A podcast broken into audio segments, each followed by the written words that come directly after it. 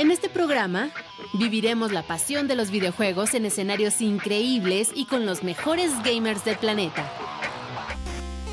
Escucharemos las mejores composiciones musicales hechas con el sonido de las consolas a través del tiempo. Y te diremos los efectos que tienen los videojuegos en el comportamiento humano.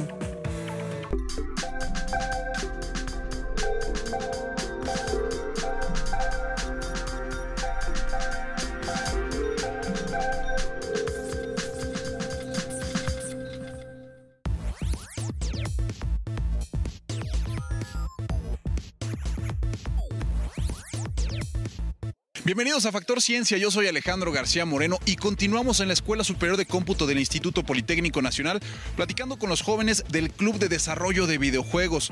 Ya vimos lo importante que es para un videojuego la historia, pero también la parte artística y por supuesto la programación. Quédate con nosotros y continúa aprendiendo sobre el desarrollo de un videojuego aquí en el Instituto Politécnico Nacional. Comenzamos.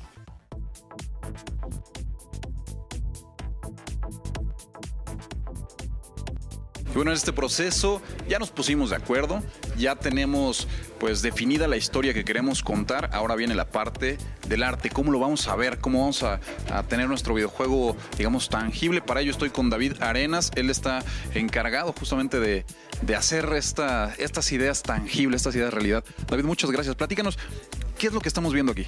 Aquí, aquí lo que se puede apreciar, bueno, como hace rato ya le comentaron sobre la historia, este vendría, este vendría siendo el cuarto principal, donde se va a ir eh, despertando el, el personaje.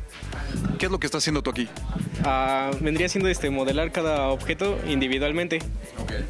Las puert- lo que son las puertas, la cama, todo, todo es este individual con sus respectivos materiales. Las texturas, para hasta el último ya este juntarlo todo y ya crear lo que es este la estructura básica de, del primer nivel. Pueden ser cientos de objetos. cientos de objetos. También tenemos que ir este, detallando los pequeños este, objetos, como por ejemplo vendría siendo este, la, si es este, basura, las latas, que diseñar, este, tenemos que modelar todo, absolutamente todo desde cero, individualmente. Oye, hay algunos objetos dentro de la historia con los que tú puedes interactuar y otros con los que no, unos que forman parte de, digamos, de escenografía prácticamente. Esto, eh, ustedes también aquí le dan un mayor realismo, mayor realce eh, para que el jugador lo pueda identificar. Sí, mira, este, por ejemplo aquí se pueden mover individualmente todos los, los cajones. Este, ya este, respectivamente con una animación este, de que el personaje vaya y agarra este, la, la manija y jale el cajón. Todo eso este, se hace también con esto, con Blender. Oye, y cada uno de estos eh, pues, elementos lleva su proceso de, de renderizado, que es esta, este proceso matemático para que estas líneas se transformen en, en, pues, nuestro objeto, nuestra textura. Ah, lo que es este el renderizado, todo depende de, de la máquina, porque este, como tiene que hacer muchos este, cálculos sobre las reflexiones de, de la luz, este, con los, con el, este, si hay espejos, por ejemplo, todo esto lo, lo calcula como digo, todo depende de la máquina. Si es una buena máquina, va a ser menos, menor el tiempo en que va a renderizar que si fuera una más o menos chafita. ¿Cuánto calcula, David, que, te vas a- que se van a tardar ustedes en, en el videojuego ya terminado? Tienen un reto interesante que es aproximadamente un año, es lo que me decían, ¿verdad? Sí. Pero eh, les lleva, o sea, los van a tener trabajando intensamente. Sí, es, este, es mucho trabajo porque sí, todo es este, eh, muy preciso. Y este, tiene que ser muy, muy detallado. Porque como en este caso, como va a ser en, en primera persona, todo lo que lo vas a ver, lo vas a ver muy de cerca. Entonces, este, sí tiene que estar más o menos detallado para que, para que sea presentable. Bueno, pues esta parte, digamos, del videojuego, que es la parte visual, la parte que nosotros vamos a estar viendo cuando estamos frente a nuestro dispositivo de juego, es por decirlo de alguna forma, el cascarón del videojuego, porque eh, la parte fuerte también es la programación y esa la vamos a ver a continuación.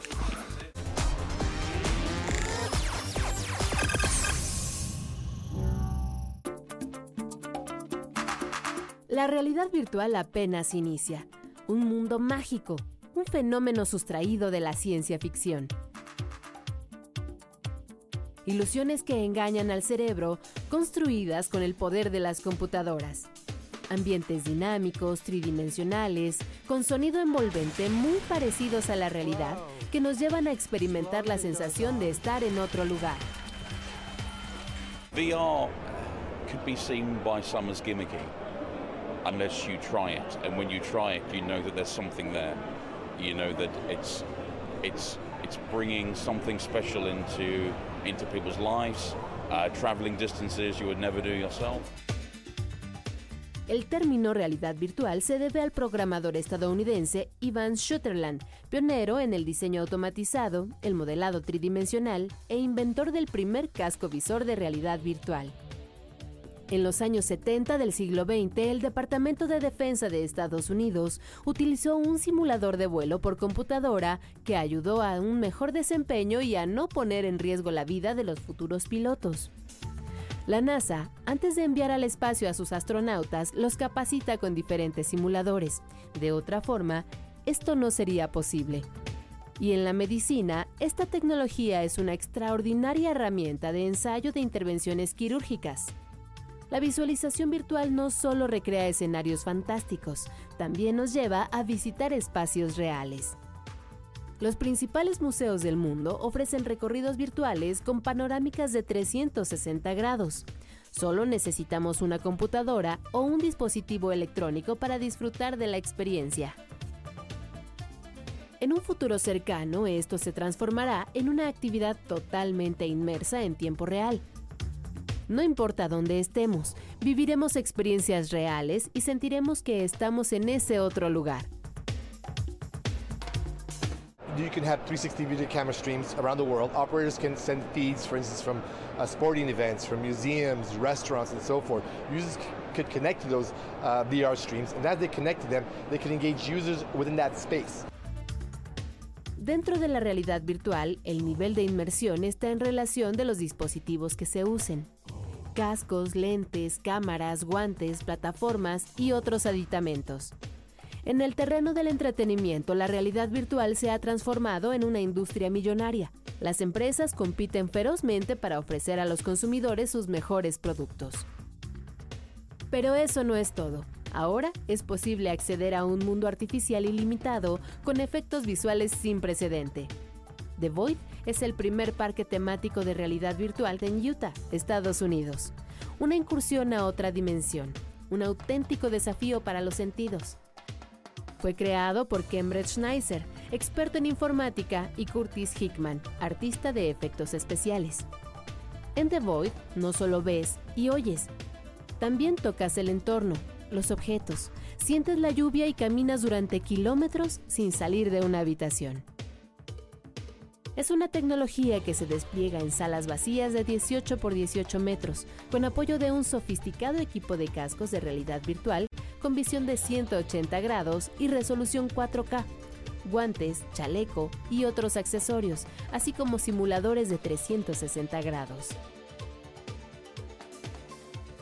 La aventura se vive solo o con otros jugadores con los que se interactúa como si se estuviera dentro de una película. Esto es el principio de la realidad virtual, una revolución tecnológica que rompe fronteras.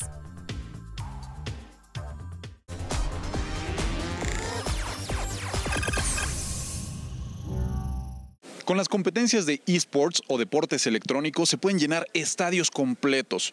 En países como Japón, Estados Unidos o Alemania, los gamers pueden recibir el mismo respeto que un atleta profesional, ya que sus jornadas de entrenamiento para perfeccionar sus técnicas y las largas horas que pasan frente a las consolas implican un desgaste físico muy importante.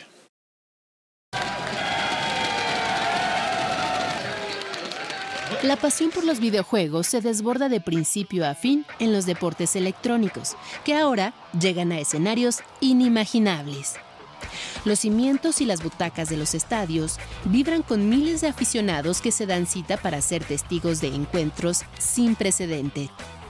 Ubicados en el centro de la pista y sentados frente a una pantalla manipulando el mando de la consola, los jugadores protagonizan verdaderos duelos online en los campos de batalla. Dan muestra de sus reflejos, estrategia y rapidez. Por ejemplo, en League of Legends, uno de los videojuegos más populares que puede tener conectados hasta 27 millones de gamers al mismo tiempo. Es el género de batalla multijugador en línea. Al igual que otros videojuegos, tiene sus propias reglas cuenta con infinidad de torneos en todo el mundo, incluida la Championship Series, en la que los profesionales reciben grandes sumas de dinero por sus triunfos. En esta ocasión, la final fue en Corea del Sur y el premio un millón de dólares. En videojuegos como Overwatch, Warcraft, Call of Duty, FIFA, entre otros, la adrenalina, tensión y angustia la viven tanto jugadores como aficionados que siguen en pantallas gigantes la transmisión de las competencias que en algunas ocasiones son narradas por comentaristas. Para llegar a esos niveles de juego se requiere tiempo, dedicación y entrega. Es tal la tensión que se vive que un estudio realizado por la Escuela Superior de Deportes de Alemania reveló que estos jugadores presentan niveles de estrés similares a los de un conductor de coches de carreras. Los deportes electrónicos tienen su origen en la primera Olimpiada Intergaláctica de Space War que se realizó en 1972 en la Universidad de Stanford en Estados Unidos congregó a decenas de estudiantes y el ganador recibió la suscripción anual a una revista. Ocho años después, Atari organizó el torneo Space Invaders en Nueva York con más de 10.000 participantes. Con el paso del tiempo, estas competencias se convirtieron en un deporte muy lucrativo que genera una gran audiencia, provocando llenos totales en estadios de ciudades como Seúl, en Corea del Sur, Berlín, Alemania, Madrid, España, Nueva York, Estados Unidos y Toronto, Canadá. La agencia de análisis y gestión de mercados Superdata reveló que en 2016 los esports generaron 892 millones de dólares, los cuales provienen en su mayoría del mercado asiático. Y el número de espectadores fue de 213.8 millones de personas.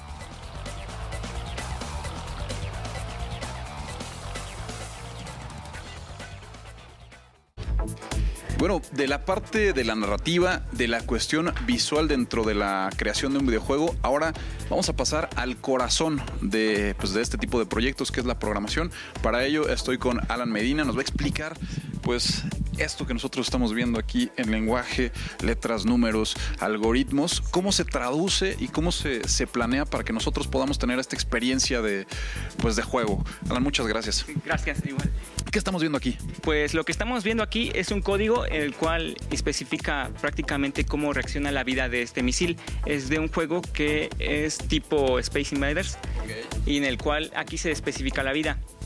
Aquí lo que se programa es que si llega a recibir algún daño, dependiendo del personaje, entonces va a recibir el daño y va disminuyendo cada vez su puntuación de la vida. Eso es lo que se está viendo aquí. Después, si se llega a llegar más lejos y empiezas a destruir a todas las naves, al final, como se ve aquí, te llega a una pantalla de victoria en el cual te dice que ganaste y te manda a otro nivel.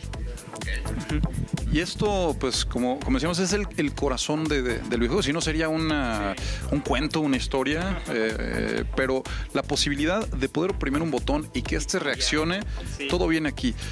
Platícanos, esta parte también requiere mucha creatividad y mucho eh, pues estar en contacto con, con la historia, meterte a la historia de tu videojuego. Se relaciona mucho con las demás áreas. Por ejemplo, ya teniendo todos los demás elementos, que es la historia, los modelos, los entornos en un estado ya funcional, en el que ya podamos probarlos a nivel este, del juego, nosotros lo que realizamos es algo que se llama programación orientada a objetos. Esto lo que ocupamos es básicamente mucha lógica y análisis vectorial, ya que con eso pensamos en la manera en la que el personaje o el entorno van a interactuar entre sí.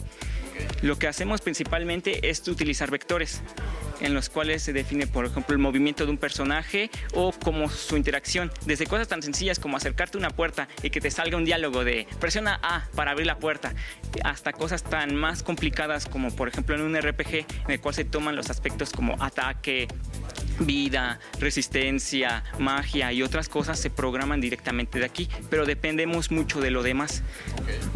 Y esta cuestión es interesante porque eh, la lógica de, la historia se tiene que traducir a comandos, a indicaciones, alternativas.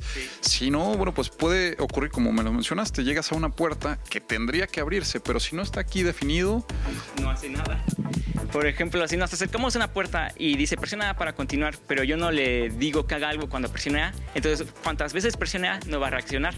Incluso podemos hacer cosas como animar la misma puerta directamente desde aquí. Podemos saltarnos algunos pasos como la animación. Por ejemplo, en un caso en una de las clases vimos cómo abrir una puerta utilizando ciertos ángulos para mover la puerta conforme se presionará se aprieta y entonces la puerta se rota independientemente de una animación, se hace directamente desde la programación. ¿Y cuántos, eh, digamos, cuántos lenguajes existen para la programación de videojuegos y cuáles están utilizando ustedes? En este caso estamos utilizando uno que se llama C Sharp. Este, para esto utilizamos una interfaz que se llama Visual Studio. Es muy, se apoya bastante en Unity para el momento de programar. Hay diversos lenguajes de programación, podemos usar Java, este, C, otras cosas, pero principalmente C Sharp es la principal porque es más dedicada a la programación orientada a objetos. Y bueno, pues también aquí esto ustedes pueden definir si van hacia qué tipo de plataforma de juego, si puede ser a lo mejor un dispositivo móvil, si puede ser una pantalla de, computadora o pues ya en el mejor de los casos una consola de videojuego. Sí, se puede sacar mucho provecho dependiendo del dispositivo que se use. Por ejemplo, en un celular podemos tomar algo que se llama el acelerómetro. Para un juego de carrera se puede programar para que dependiendo de en qué posición se encuentra el celular, se puede dar la vuelta o inclinarse o incluso acelerar. Y sobre todo en consolas es lo que principalmente se va, porque es a donde se realizan los juegos mm, grandes. Y ahí se utilizan los comandos por los controles y otras cosas. Eso depende de cada dispositivo qué provecho le quiera sacar. En estos videojuegos que están desarrollando aquí ustedes, ¿cuál es el objetivo? ¿A qué, ¿A qué, tipo de plataforma lo quieren llevar? En este caso estamos realizando nuestra beta del juego que sería para PC. Este, los demás juegos, por ejemplo, en este que es este de un panda, en el que con solo presionar un clic salta, que es un juego tan sencillo, pero aún así también estamos aplicando para computadora. También tenemos pensado, por ejemplo, en este juego o en el que vimos de las naves, utilizarlo para dispositivos móviles, porque los controles son bastante sencillos. Con dar un solo toque ya reaccionaría e interactuaría con el entorno. Pues ahí está elaborar un videojuego requiere todos estos pasos que hemos estado aquí presentándoles y esperemos que pues a finales de este año podamos estar viendo ya el, videojuego que están desarrollando aquí en el Politécnico. Alan, te agradezco muchísimo esta entrevista. Quédense con nosotros, esto es Factor Ciencia, continuamos.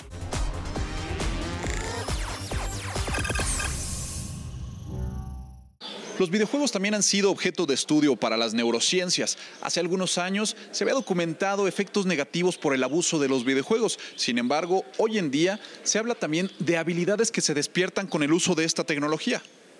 Los videojuegos establecen una actividad violenta, pero esto debemos establecer que no todos los videojuegos son violentos. Hay videojuegos que generan aspectos positivos. En relación a, los juegos violentos, lo que sucede es que la gran mayoría de ellos proporcionan ganancias o ventajas secundarias cuando se está jugando. Entonces es extraordinariamente adictivo por un lado, cosa que tienen cualquier tipo de videojuegos, pero establecen una relación de generar cierto tipo de beneficios a través de estar matando o estar siendo agresivo en un procesamiento que cuando se aprende el cerebro, entre más inmaduro sea, establece cierto tipo, digamos, de aprendizajes que pueden incidir en la etapa adulta. Hay un periodo crítico de formación en ciertas estructuras cerebrales que tenemos que tener cuidado. Esto es entre los 8 y 12 años de edad. Cuando estamos en esa edad, la conexión entre la amígdala cerebral, el hipocampo y el giro del cíngulo se establecen comunicaciones neuronales de reverberancia. ¿Esto qué quiere decir? Recuerdo, me emociono, interpreto. Giro del cíngulo se relaciona con las memorias hipocampo y con las emociones, amígdala cerebral. Cuando una persona ve violencia, cuando una persona ve abandono, cuando una persona ve agresión, entre los 8 y 12 años de edad se trastoca la organización de estas estructuras. Es un periodo crítico. Después de ese periodo ya no tiene tanto impacto. Sin embargo, lo que hoy reconocemos es que una persona puede llegar a reproducir situaciones de violencia en etapa adulta porque precisamente en cierta etapa de su vida estas estructuras se conectaron en forma anómala y la reverberancia de lo que va a ser es la violencia que vio en esas etapas.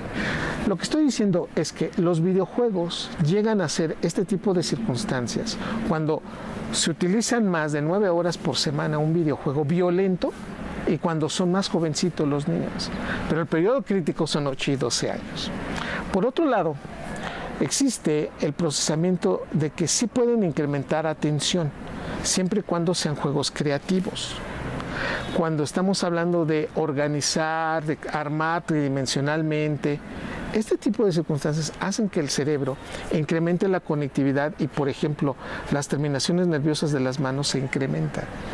Hoy reconocemos que esta, digamos, este aspecto positivo sí también lo tienen los videojuegos. Y cuando lo sabemos llevar y sabemos motivar, estos pueden tener ciertos grados de cuestiones positivas. Es decir, no podemos estigmatizar ni tampoco señalar que todos sean malos. Yo lo que puedo decir finalmente a este punto es que lo que estamos viendo es que tal pareciera que no existe una retroalimentación positiva entre los adultos que saben lo que están viendo los hijos y los hijos que no tienen una explicación de lo que están viendo. La gran mayoría de nosotros, por ejemplo, los adultos, debemos entender que el videojuego tiene la clasificación en su caja y ahí sabemos para qué edades son aptos. Empezando con ese tipo de circunstancias y después sentándome con él para explicarle que lo que está viendo es una realidad virtual, incluso un proceso que no existe y que no debe de pasar un juego y que las armas mm, en un entorno negativo siempre hay consecuencias negativas este proceso, mientras no se explique, seguiremos viendo esta situación de riesgos innecesarios jugando un videojuego.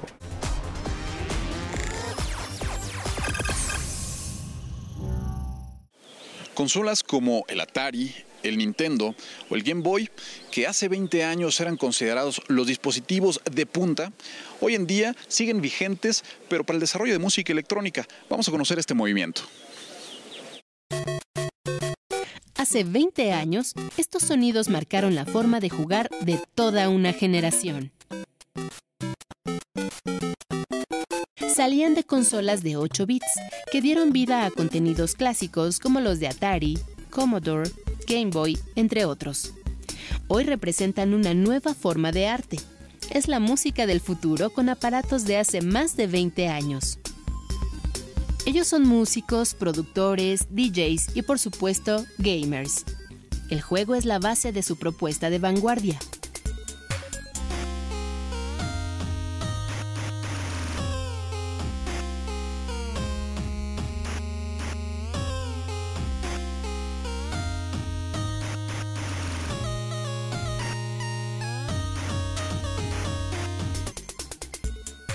La música de 8 bits es una corriente electrónica que se rige por algunos de los principios más elevados de la era digital, el software libre y las descargas gratuitas. Prácticamente cualquiera puede convertirse en un ejecutante de bits. Los botones en las máquinas son detonadores de los diversos sonidos. El resultado depende de la creatividad. Algunos gustan de hacer covers.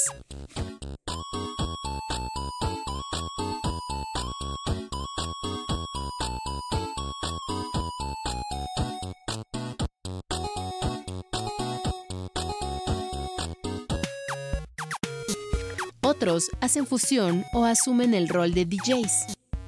El común denominador es que se divierten.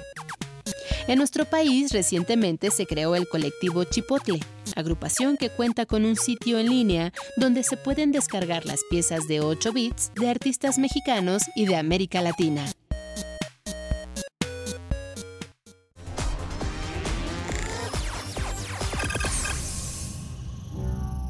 Espero que hayas disfrutado de este segundo programa que realizamos con los jóvenes del Club de Desarrollo de Videojuegos de la Escuela Superior de Cómputo del Instituto Politécnico Nacional. Yo te recuerdo que puedes seguirnos en Twitter, en Facebook, visitar nuestro portal o descargar cualquiera de nuestros programas a través de iTunes. Y no olvides que seguimos investigando lo que ocurre en el mundo de la ciencia y la tecnología para llevarlos a tu pantalla. Yo soy Alejandro García Moreno y esto fue Factor Ciencia. Te espero la próxima semana.